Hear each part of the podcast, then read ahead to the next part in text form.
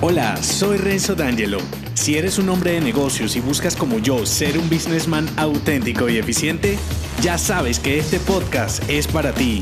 Acompáñame, te mostraré cómo mis estrategias de personal branding te simplificarán la vida, convirtiéndote en un hombre actual con marca personal premium. Tu transformación comienza ahora. Bienvenido.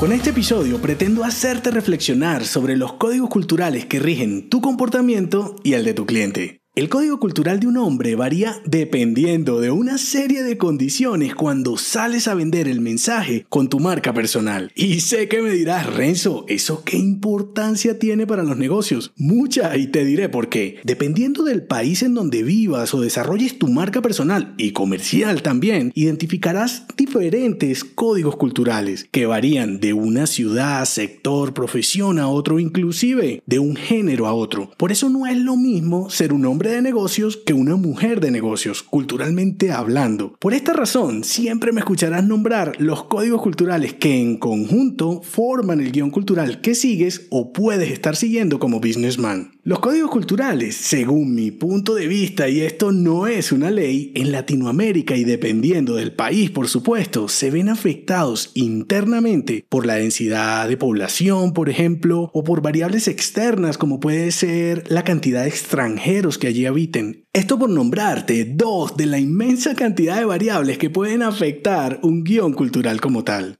En este episodio no pretendo hacer una crítica de lo que está bien o mal, ni tampoco insinuarte que por convertirte en un hombre premium eres más que los demás. Mira siempre mi mensaje de pensar superior como tu visión. Si el común de la gente ve los negocios en tres dimensiones, entonces tú lo debes ver en cuatro dimensiones. Espero hacerme entender. La cuestión aquí es que los códigos culturales son, en parte, los responsables de que un cliente responda de una manera u otra al concepto de tu marca personal. Y si identificas un código cultural y su influencia en el proceso de compra de tu cliente, estarás un paso adelante, como siempre te lo digo, para tener tu distintivo, ser auténtico, impactar, impresionar, vender mejor, dejar huella lo que sea que quieras lograr con tu marca. En mi caso personal y en mis inicios como emprendedor, me establecí en más de seis ciudades entre Venezuela y Colombia. Y aunque puedas pensar que por ser países uno al lado del otro todo es muy similar, puedo decirte con toda seguridad que no es lo mismo hacer negocios y vender en cada una de estas ciudades. Si bien hay algunos patrones latinos, por llamarles de algún modo, es diferente el proceso comercial dependiendo de sus códigos culturales. Aunque cada día estemos más globalizados, fíjate que el guion cultural también, como, como yo lo veo por lo menos, es el causante de que muchas de las ideas fantásticas que vemos en Europa y Norteamérica no funcionen literalmente en tu país. ¿Por qué? Porque debes tropicalizarlas dependiendo de tu cliente objetivo. Y allí es indispensable conocer los códigos culturales que rigen el comportamiento de ese individuo al que quieres cautivar. ¿Lo es? Entonces, lo que quiero mostrarte es que variables muy pequeñas pueden cambiar la connotación de un hombre en una sociedad y en parte es por sus códigos culturales. Lo más importante es que si el guion que sigues está centrado en códigos culturales retrógrados, te será un problema tanto encajar como no encajar con tu marca personal. ¿Me hago entender? Un guion cultural conformista te hará un hombre débil e infeliz en los temas elementales que involucran profesión, creencias, ocupación, género, orientación sexual. Conocer los códigos básicos forma parte de ser un hombre actual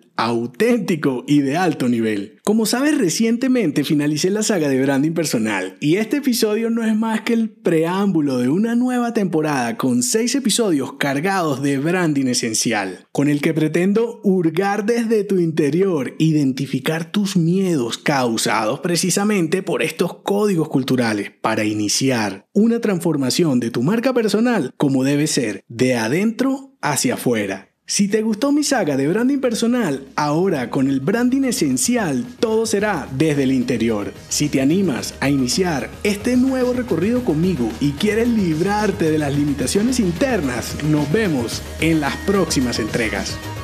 Si te ha gustado este episodio, déjame 5 estrellas en iTunes. Así podré darte más estrategias y será tu forma de patrocinarme. Te espero al oído, no olvides unirte a mi clan y darme feedback en el post que acompaña este episodio en renzodangelo.me. Hasta la próxima.